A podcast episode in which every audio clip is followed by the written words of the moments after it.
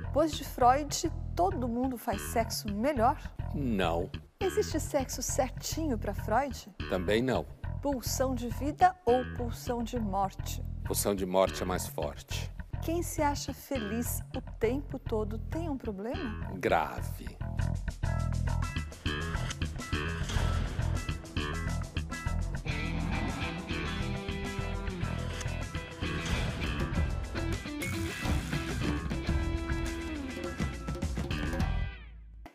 Estamos iniciando mais uma edição do Linhas Cruzadas, hoje para falar sobre sexo, felicidade, religião e morte.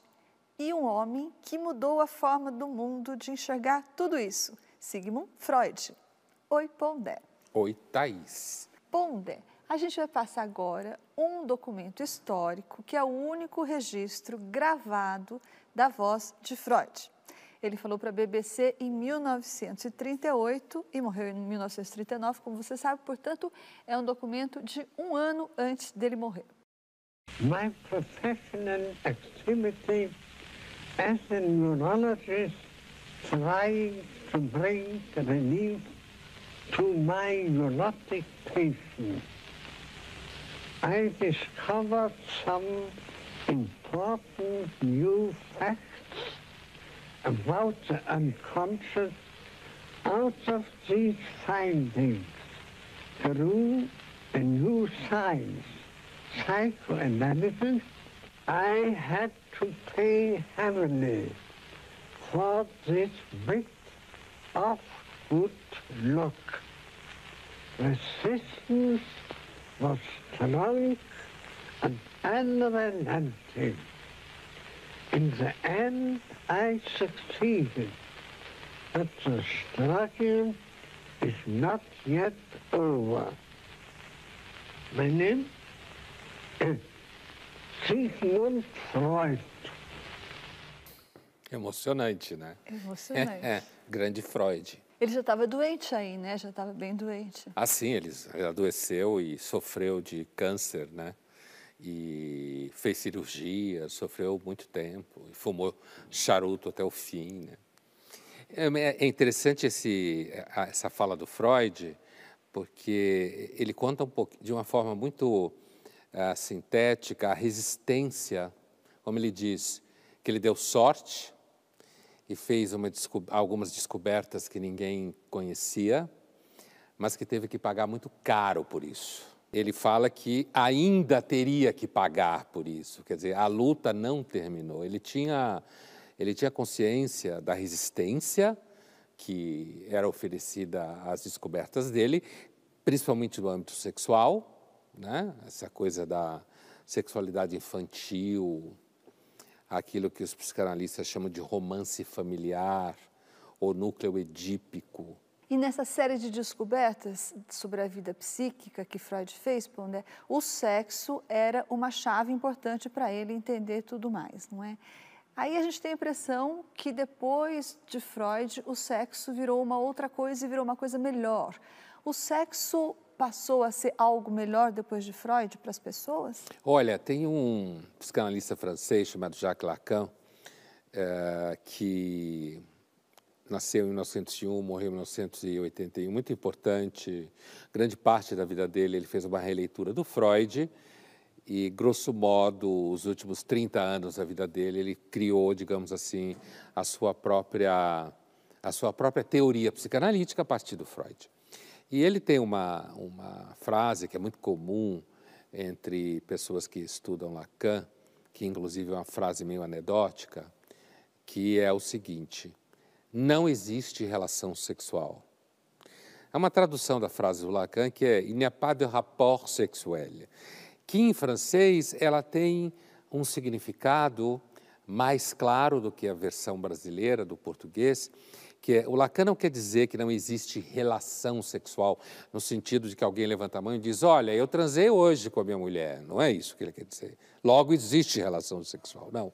O que o Lacan quer dizer é que não existe, a partir da teoria freudiana, nenhuma relação sexual que seja simétrica, que o encaixe não no sentido mecânico, mas no sentido psíquico, seja pleno. Portanto, não vai adiantar a histeria de dizerem por aí que existe um gênero para cada pessoa, para fazer um, uma, criar uma sexualidade completamente saudável, porque o sexo nunca é saudável. Então, essa frase de Lacan significa que não existe um equilíbrio, uma justeza, na verdade. Exatamente.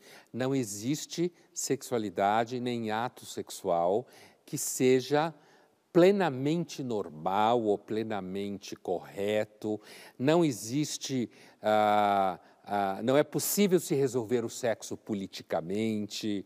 Não, não adianta querer dizer que as pessoas não vão sofrer, que o sexo não esteja permeado por traços de violência, de medo, de insegurança. Agora, para falar sobre sexo, entender melhor a diferença que existe entre o que as pessoas dizem que querem e o que elas querem de fato, a gente conversou com duas mulheres que conhecem bem o assunto. É a Mara, que é uma garota de programa, e a Bruna Surfistinha, que é uma ex-garota de programa que todo mundo conhece. Então a gente perguntou para ela se elas acham que a prostituição salva casamentos. Por mais que muitos homens justifiquem buscar garotas de programa porque conseguem separar sexo de amor e por isso eles não consideram como uma traição, é traição sim. O que salva o casamento é o diálogo, que é a base de tudo para começar. E a parceria, a troca, é apimentar a vida sexual dos dois, é buscar soluções para que fique ainda melhor, é, é, é ter essa parceria não somente na vida, no dia a dia, mas também na cama, na vida sexual. A maioria dos homens casados procuram a gente exatamente para evitar que aconteçam problemas dentro do casamento deles, uma vez que pegar amiga ou pegar prima ou pegar colega de trabalho pode trazer muito mais problema do que contratar uma profissional.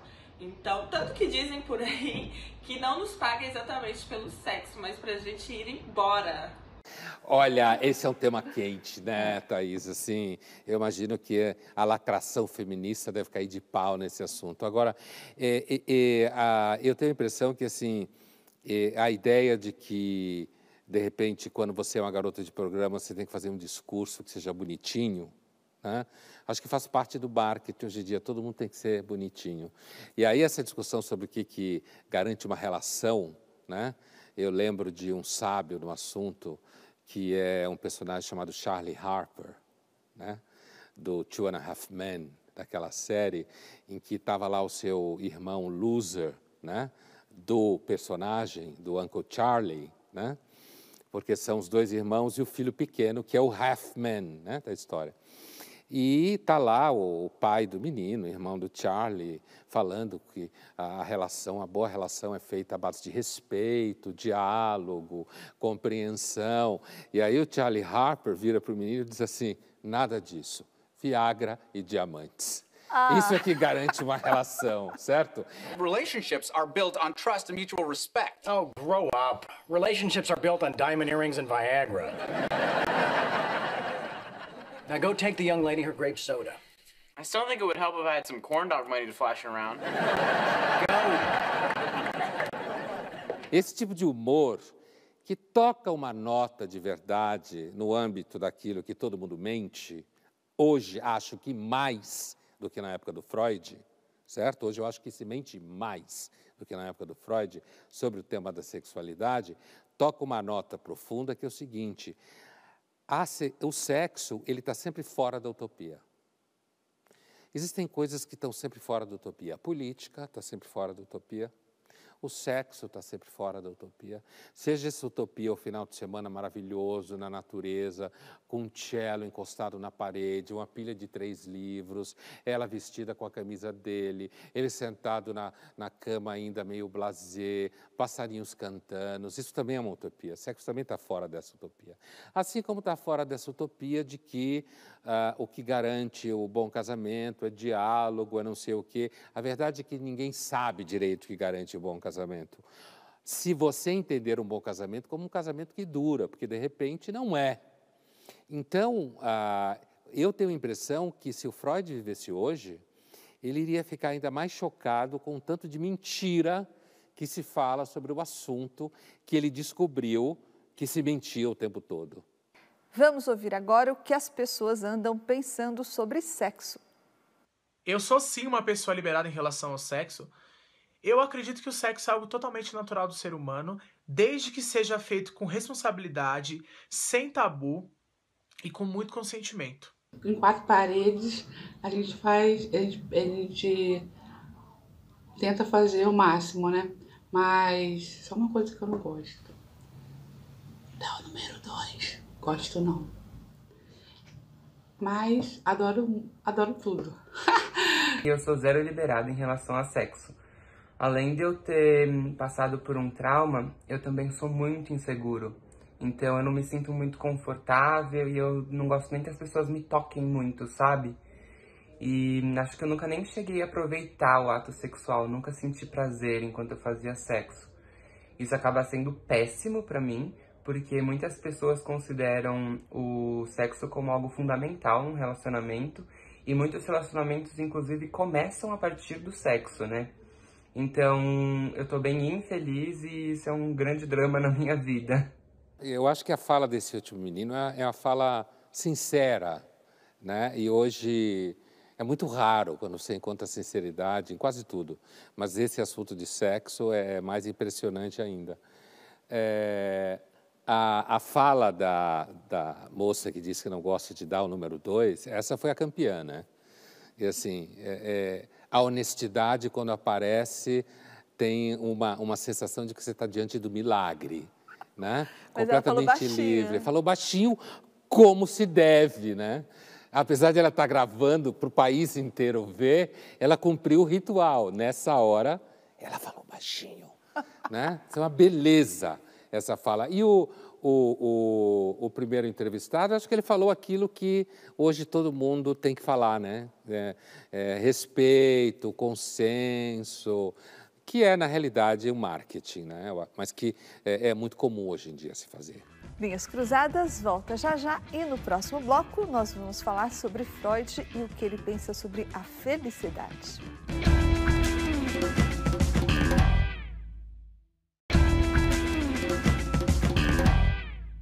Estamos de volta com Linhas Cruzadas, hoje falando sobre Freud. E uma frase dele sobre felicidade é: a felicidade do ser humano não faz parte dos planos da criação. É uma frase do livro O Mal-Estar na Civilização. O que é que Freud quis dizer com ela, Pondé? Que não nascemos para ser felizes, é isso? É, então, primeiro a gente deve esclarecer para quem não sabe que o Freud está falando criação aí, não no sentido de que ele quer dizer que Deus fez as coisas, porque o Freud Até porque ele era ateu. claramente ateu, né? Mas ele, ele quer dizer criação no sentido de que aparentemente a felicidade não está dentro da conta total dos eventos do mundo, do universo, da sociedade. Ou seja, a, a, busca de felicidade do ser humano é alguma coisa que não encontra lugar no mundo. Sempre, de alguma forma, dá errado.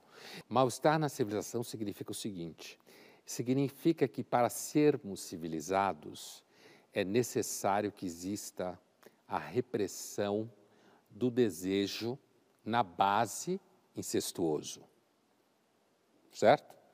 Ou seja, voltamos à ideia do Édipo, à ideia do romance familiar, ou seja, a ideia de que o ser humano tem desejos que não são desejos corretos, no sentido que se fala hoje em dia. Não são desejos, digamos, moralmente legítimos. É difícil de engolir a ideia de que existe um conflito estrutural. Por isso eu quero dizer que não é conjuntural, é estrutural entre moral e desejo sexual. E esse conflito é tão estrutural que a própria repressão sexual faz parte da produção do desejo sexual. Né? Então, quando ele fala mal-estar na civilização e aparentemente a felicidade não faz parte do plano da criação, é que para ser civilizado, portanto, para você ter, sei lá, direitos humanos, escola das crianças, shopping para passear, democracia, Estado razoavelmente organizado, sei lá, hospital, ter uma grade de hábitos e costumes que faz com que as pessoas não se matem todo dia, o tempo todo. Para isso, você tem que reprimir esse desejo ilegítimo, incestuoso, quando é o caso em relação ao romance familiar, e que ele não pode sair. Você sonha com ele, você acaba pegando alguém que parece sua mãe, sei lá, alguma coisa assim, de alguma forma. O resultado é que a gente civiliza, a gente é reprimido, mas a gente sempre fica mais ou menos infeliz. Nesse mesmo texto, ele diz que a felicidade é a realização de uma demanda represada. Né? Então, quando se realiza um desejo represado, isso a gente chama de felicidade. E quando esse estado se prolonga por algum tempo, passa a ser estável, a se estabilizar, então aí já não é felicidade, é uma espécie de bem-estar morno. Né? Com isso, ele quer dizer que a felicidade é essencialmente por natureza efêmera, passageira. Então eu te pergunto, quem acha que é feliz o tempo todo está um pouco louco? Eu acho que quem acha que é feliz o tempo todo precisa ajustar a dose do remédio, na verdade. Né? Que não é um conselho freudiano aqui no caso, mas eu diria que precisa ajustar a dose do remédio, porque ninguém é feliz o tempo todo. Você sabe que o Freud, quando perguntavam a ele o que, é que ele esperava de um, um bom tratamento em análise do paciente, ele dizia que ele esperava que o seu paciente fosse capaz de amar e trabalhar razoavelmente. O razoavelmente é fundamental. E esse razoavelmente tem a ver com um certo caráter morno do bem-estar.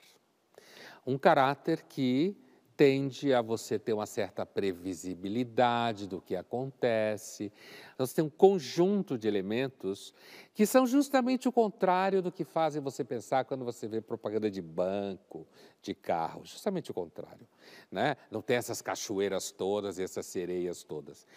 Essa é a felicidade razoável e que a gente não deve entendê-la então como uma coisa em que quando você está nela você fica necessariamente feliz. Não a própria percepção de um certo controle difuso, de uma certa previsibilidade, dá a você uma certa calma. Uh, evita que você caia em ansiedades e inquietações. E, portanto, a tal felicidade grandiosa, gigantesca, ela acontece e normalmente ela fica na memória como gigantesca quando ela é interrompida por alguma coisa muito trágica. E aí você fica com aquela fantasia que nem aquele grande amor que você teve na juventude e não deu certo. E aí você encontra 30 anos depois e é um puta do fracasso. Sobre essa felicidade grandiosa e etc., parece que tem gente que, ao contrário de Freud, já achou uma receita para ela, não é? É possível ser feliz sim. Quem precisa definir o que é felicidade. Felicidade não é ausência de problemas, ok? Problemas existirão, mas pessoas hábeis emocionalmente elas aprendem com os problemas e se tornam pessoas ainda melhores. E a felicidade, sim, ela existe. O que é que eu posso ajudar as pessoas a serem felizes? No tocante de ter uma visão clara de onde ela está e aonde ela quer chegar. Aonde eu estou na minha vida financeira? Aonde eu quero chegar? E criar um plano de ação. Aonde eu estou na minha vida conjugal? Como está meu casamento? E entender aonde eu quero chegar e criar um plano de ação para sair daqui e chegar lá. Então, quando eu tenho consciência, e o coaching faz isso, aonde você está e te ajuda a criar um plano de ação para chegar lá e ainda elimina os impedimentos, sejam eles impedimentos reais ou impedimentos emocionais, você vai conseguir chegar em lugares muito mais altos onde você antes poderia chegar. E sim, você vai poder ser feliz, entendendo que todo problema que acontece, ele serve para aprendizado e não para sofrimento. Todo filósofo sério, incluindo Freud, que não era filósofo, mas o foi na prática, digamos assim, sabe que o desejo é sempre uma questão tensa quando você pretende ter uma vida razoavelmente feliz, porque o desejo fica te empurrando. Agora, no caso específico do coach, uh, essa ideia, eu inclusive acho que quando você começa a discutir onde você está no seu casamento, onde você quer chegar, provavelmente que você vai chegar no divórcio, certo? Porque quando você começa a discutir essa história, é, onde eu quero chegar no meu casamento, é porque você já não chegou, certo? Você já não está ali naquele cotidiano que de alguma forma está fazendo sentido para você. O resultado é que você transforma a, a sua vida numa espécie de grande planejamento estratégico. E aí é que eu acho que há o grande problema para essa ideia de felicidade. Eu acho que ah, o, o, o trabalho do coach, ele na realidade gera demanda porque ele gera infelicidade. Eu não sei como diminuir a ansiedade quando você pensa na sua vida como alguma coisa que tem que ser planejada. Isso é muito comum entre os jovens hoje. É uma das desgraças dos jovens. É a lógica de que eles têm que planejar a vida a todo custo. Todo plano dá errado. Sempre dá errado. Em alguma coisa ele sempre dá errado. E ali onde ele dá errado é que você é gente. Certo? Quando você tem essa lógica, onde eu, onde eu quero estar no Réveillon de 2028? Quanto eu quero ganhar até 2030? Provavelmente vai acontecer tanta coisa fora da rota aqui, porque, inclusive, se não acontecer e você realizar o plano, o Freud facilmente diria que você é um neurótico obsessivo, que o, e que, o que caracteriza a neurose obsessiva é você excluir todas as variáveis da vida que possam trazer a contingência e criar uma série de ritos para que você, não, na realidade, nunca saia do lugar. De onde que veio essa ideia de que a felicidade é uma obrigação? De onde que começou essa ideia da tirania da felicidade? Porque as pessoas esqueceram, seria por isso, as pessoas esqueceram o fator contingência, o fator acaso e acham que são capazes de passar por cima dele? Eu entendo que a experiência humana no processo de modernização passou por um empobrecimento de espessura, de densidade.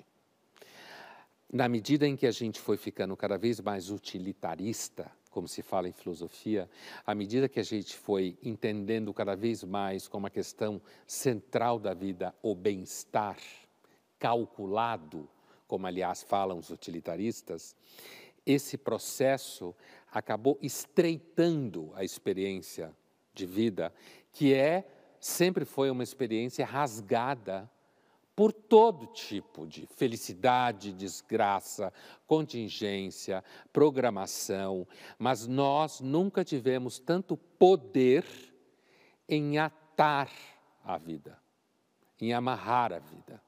A gente tem que atar a natureza e fazer com que ela responda ao que a gente precisa para produzir bem-estar.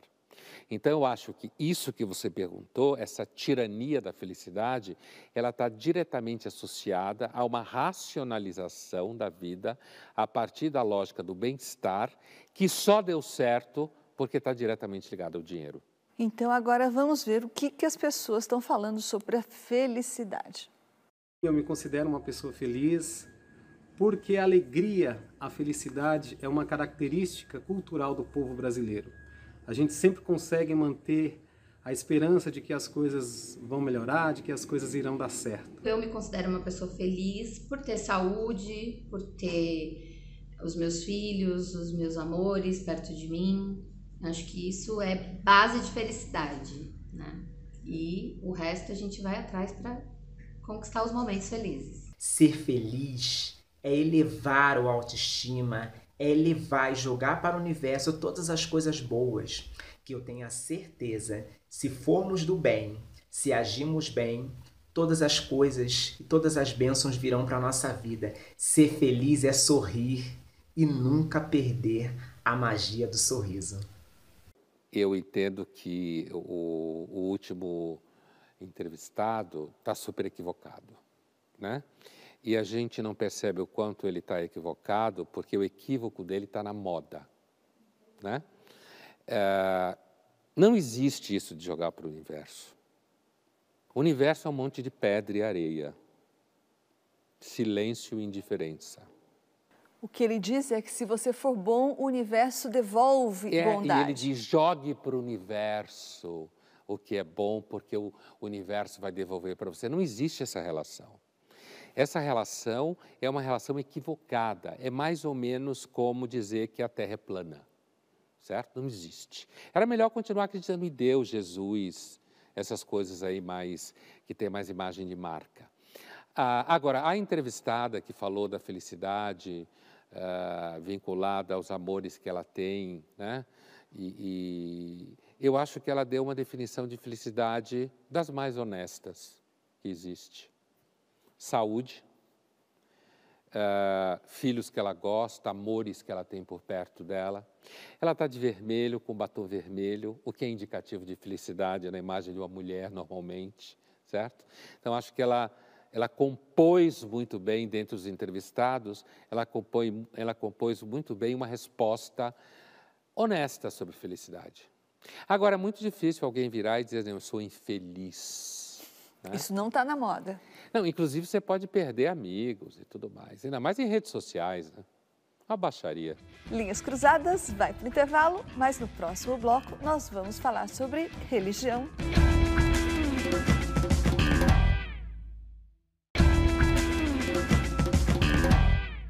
Voltamos com Linhas Cruzadas, que hoje fala sobre Freud. A gente já falou sobre o que Freud pensava sobre sexo, sobre felicidade e agora vamos ver o que ele pensa sobre religião. Pondé. Freud era um ateu convicto e professava esse ateísmo uh, sem problemas, não é? E ele também chamava a religião de delírio de massas. Mas, embora ele não acreditasse em Deus, ele achava que os homens precisavam de Deus. Por que isso, Pondé? Porque a vida é quase sempre insustentável e, no final das contas, é insustentável. Né? O Freud era, não era aquele tipo de ateu que estava preocupado em ficar pregando o ateísmo, apesar que ele era explícito né? na, sua, na sua posição. Agora, essa pergunta, por que, que a religião seria importante? O Freud escreve, entre 27 e 28, um texto chamado Futuro de uma Ilusão, que normalmente é inclusive trabalhado junto com o mal-estar da civilização que veio logo depois. Ele diz o seguinte: as crianças elas sofrem de um desamparo natural da sua própria condição.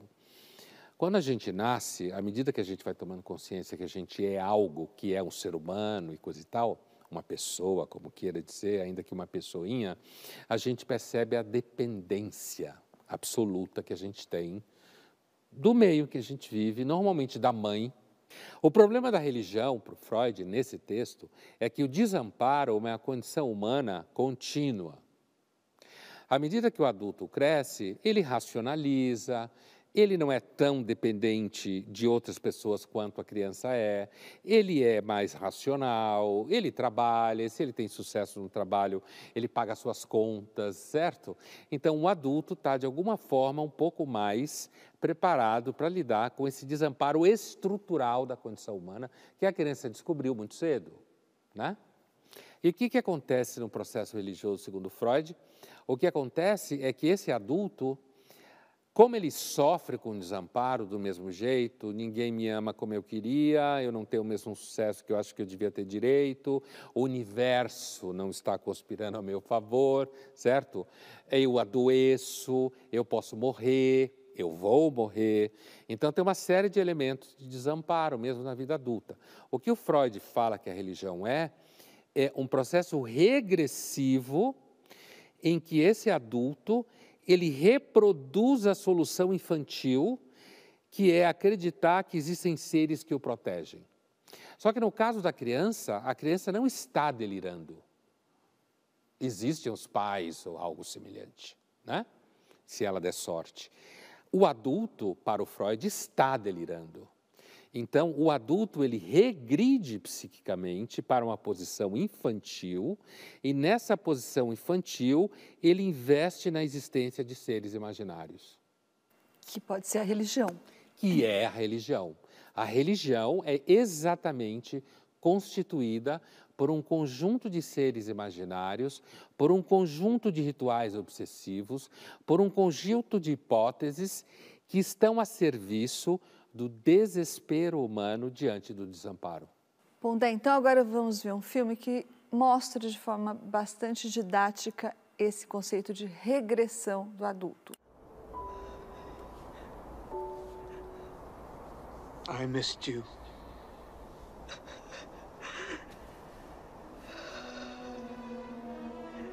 How'd you? Oh, I'm sorry I couldn't be there for you, sweetheart.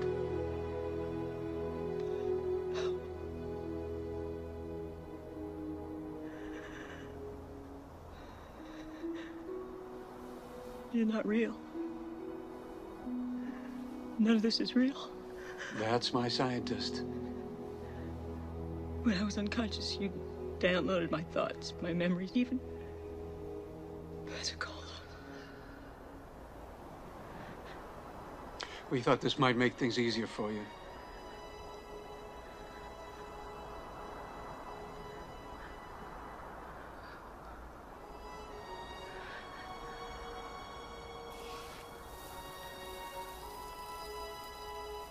Did you contact us? You contacted us. We were just listening. And there are others? Many others. Então, esse filme é um filme baseado no livro Contato, do Carl Sagan. Uh, o Carl Sagan ele foi um, uh, um físico, um astrofísico muito importante que criou um programa chamado Cosmo, que hoje está na sua reedição por um discípulo do Sagan na televisão, que tinha por objetivo ensinar o método científico.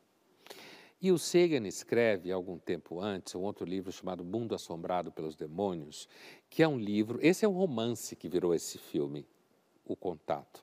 Mundo Assombrado pelos Demônios é um livro uh, de discussão científica, cujo objetivo é mostrar como as pessoas acreditam em coisas imaginárias. Ele fala muito de ETs, porque o, o Sagan trabalhou muito tempo no projeto SET, que era um projeto que visava identificar uh, emissões de sons racionais vindo de fora da Terra, que é o que a personagem da Judy Foster trabalha. Ela é uma cientista. E ela tem um trauma, a personagem, que é o Sagan da história, né, de certa forma. Ela tem um personagem, um trauma que é o seguinte: ela ficou órfã de mãe muito cedo, o pai a criou, e um dia ela está olhando no telescópio que o pai ensinou ela a olhar, e ela está querendo falar com o rádio amador, porque o pai também era rádio amador, e o pai tem um ataque cardíaco que ele sofreu do coração, e ele morre porque ela não chega a tempo com o remédio, né? Então ela tem um trauma, e ela vira uma cientista, uma cientista cética, apesar de ficar procurando sons inteligentes, porque o pai colocou na cabeça dela essa ideia de que talvez existisse vida em outro planeta. Tem uma frase que percorre o livro e o filme, Contato, que é a seguinte: se não existir vida em outro lugar, é um puta desperdício de espaço, porque o universo é gigantesco. Né? Então ela faz essa viagem, tem toda a história, e quando ela chega lá, nesse outro planeta, o planeta parece Pensacola, que é um, ela tem um desenho no quarto dela quando ela Pensacola. é pequena, a praia de Pensacola. Tem um desenho dessa praia, porque era um lugar que ela ia com o pai. Então ela tem uma fixação no pai. Freud explica, ela tem uma fixação no pai. Tanto que o ET super avançado e inteligente, que dá, ah, digamos, as coordenadas para ela chegar até ele, muito longe no universo e tal, tem a cara do pai.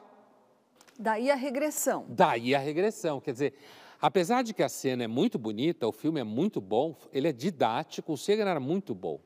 Porque ao mesmo tempo que ele criticava ao mesmo tempo que ele criticava as formas, as novas espiritualidades, que ele chama de pseudociência, do mundo assombrado pelos demônios, ele tinha a clara noção do desamparo do ser humano. Ele fala, inclusive, do dele, da necessidade que ele tinha de acreditar que é possível conversar com os pais e vai encontrá-los depois de morto, né? Então, o, o Sagan, ele, ele é cético, ele critica principalmente as versões vagabundas de religião, que são as novas espiritualidades quânticas, energéticas, essas palhaçadas que tem por aí. Mas, ao mesmo tempo, ele, ele, te, ele trata com a justa dignidade, coisa que o Freud também faz, o desamparo, que aparece nessa cena. Agora, Pondé, nós vamos para o nosso jogo rápido. Pondé, quem faz análise vira um ser humano melhor? Não necessariamente. Né? De repente, quem faz análise descobre que perdeu muito tempo querendo ser um ser humano melhor.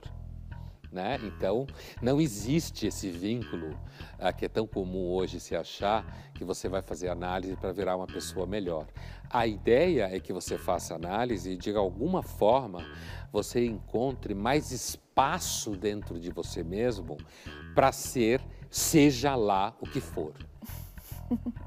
Thaís, Fala aí, quem mente mais sobre sexo, homem ou mulher?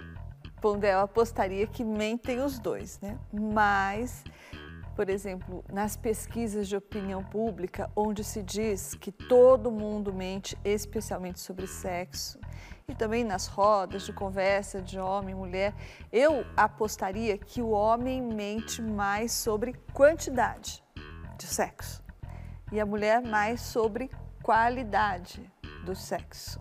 E você acha que o inconsciente sempre fala a verdade? Se a gente entender que grande parte da verdade do sujeito, do ponto de vista do Freud, é inconsciente, porque essa verdade do trauma, da fantasia traumática, daquilo que é reprimido, então o inconsciente fala a verdade. Nesse sentido, ele fala. Agora, entender que tudo que o inconsciente fala será sempre verdade, no entendimento de que está descrevendo a realidade tal como é, no mundo, não. Porque, inclusive, às vezes o inconsciente está referido para uma coisa interior, para uma história infantil, que não é necessariamente aquilo que está acontecendo lá de fora, certo? Agora, sobre a verdade subjetiva, sobre o trauma, a fantasia, aquilo que a repressão quer esconder, o inconsciente está sempre falando a verdade. Justamente por isso ele tem que ser reprimido. Quem na política está precisando ir para o divã? Não vai falar que é todo mundo, hein? Não, diante do que você falou, quem está precisando de divã é o eleitor.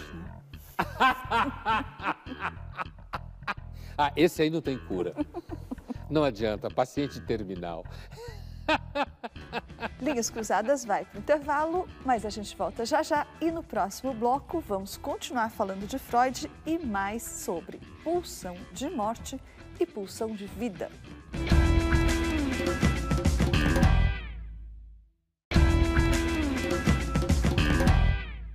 Linhas Cruzadas está de volta e hoje a gente está falando de Freud. Já falamos sobre Freud e o sexo, Freud e felicidade, Freud e religião.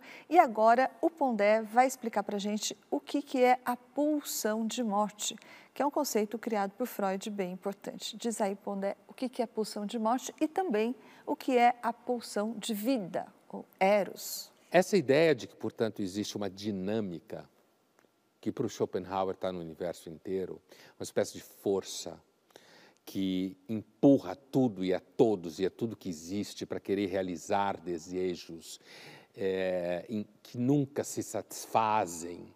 Essa é a base da ideia da pulsão no Freud em geral. Mas quando Freud chega no, no Além do Princípio do Prazer, que é o texto em que ele vai, ah, digamos assim, formatar a ideia da pulsão de morte, e daí ele vai trabalhar com a dualidade, pulsão de morte, pulsão de vida, eros, thanatos, thanatos, morte, eros, vida.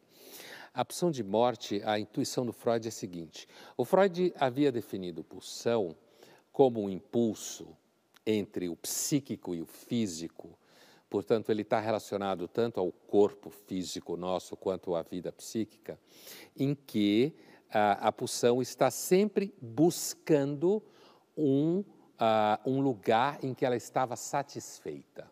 Quer dizer que a morte, então, é o último estágio dessa regressão, mas não o único. o primeiro. Então, a morte, para o Freud aqui, não é exatamente só a morte enquanto final da vida. Essa é a grande sacada filosófica do Freud. Se a pulsão está sempre buscando um estado anterior de satisfação e repouso, qual seria o estado mais anterior de satisfação e repouso? A matéria inorgânica. Porque ela vem antes da matéria orgânica.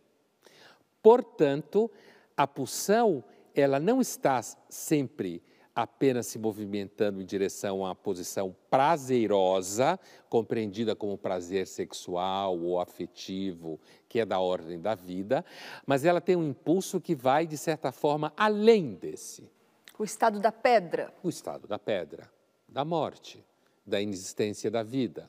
Isso no plano da vida subjetiva, isso no plano da vida social e política, se manifesta na agressividade na violência, que faz parte da vida para o Freud. Você não tem como ter uma vida razoavelmente saudável se você não tiver elementos de eros, que é justamente essa pulsão movida por experiências de prazer em vida, que você fica querendo repetir de alguma forma, e ao mesmo tempo a pulsão destrutiva, que no, no plano filosófico, ou no plano ontológico, como a gente fala em filosofia, o Freud está dizendo que, no final das contas, o destino objetivo, o objetivo final da pulsão é a destruição do eu. Agora, nesse caminho da pulsão de morte, você tem graus e graus, não é? Então, você tem esse grau da agressividade controlada, mas você também pode chegar a um grau da autodestruição, por exemplo, se essa pulsão de morte estiver descontrolada. E, ao mesmo tempo, você também não pode sublimar isso, como Freud falava, quer dizer, você transformar essa agressividade, que é fruto dessa pulsão de morte, em, por exemplo, uma linda carreira como boxer, a, agressividade ela faz parte do dia a dia, agressividade na carreira, na competitividade, agressividade na forma dos relacionamentos afetivos, sexuais, agressividade que circula dentro da família. Não existe ninguém que possa não ter agressividade. Por isso que quando você olha para alguém cujo objetivo é dizer que os animais são nossos irmãos e não comida, você vê claramente aí uma tentativa de afirmar que em si, nele, não existe nenhuma célula agressiva. E logo você está diante de um mentiroso ou alguém com grande problema psicológico. Num espaço como esse, em que está todo mundo querendo dizer que é legal, é bem normal que de repente você tenha um monte de meninas se cortando já há algum tempo cortando os braços, se ferindo, escondendo embaixo da manga, certo? Porque tem que ser tão legal, tem que ser maravilhosa. Para os meninos também funciona, tem que ser lindo, não pode ser machista, tem que dizer exatamente o que as meninas querem ouvir, tem que estar sempre pronto, as meninas têm que ser gostosa, eternamente jovem, mesmo que apareça essa mentirada de que o corpo de todo mundo vale, vale como reação, vale como forma de ressentimento. Mas a, a, a, verdade é que todo mundo continua sendo, querendo ser magra, bonita, gostosa, bem-sucedida, e se não for assim, deprime. Ou então fica se cortando. Ou todo mundo tem maus sentimentos dentro de si. Isso é normal.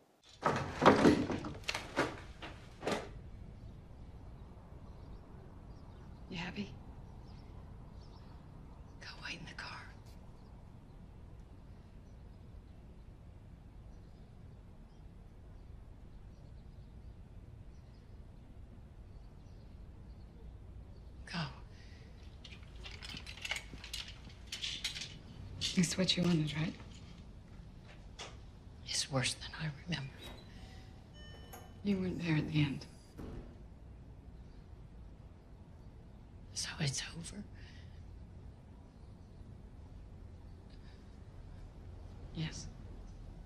Hardly matters. You're ruined. All out of spite. You want to know who your father was. Who he was. All spite. I'm glad Emma saw.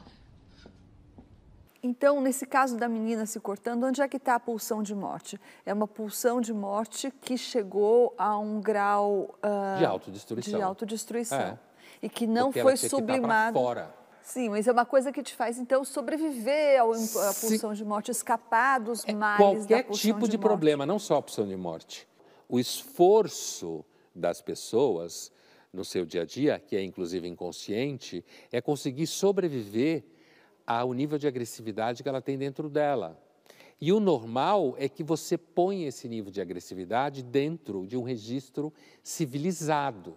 Você joga bola, você xinga de filha da puta, você quer bater na pessoa, mas não bate, você se identifica com um grupo e xinga o outro certo? Então, uma das análises mais benignas que a gente pode fazer das redes sociais e do cancelamento é a manifestação de pulsão de morte dentro de um registro organizado. Agora, quando você não faz nada disso, aí você começa a se cortar. Então, essa menina que se corta, ela na realidade, ela está, a pulsão de morte dela está se virando contra ela mesma.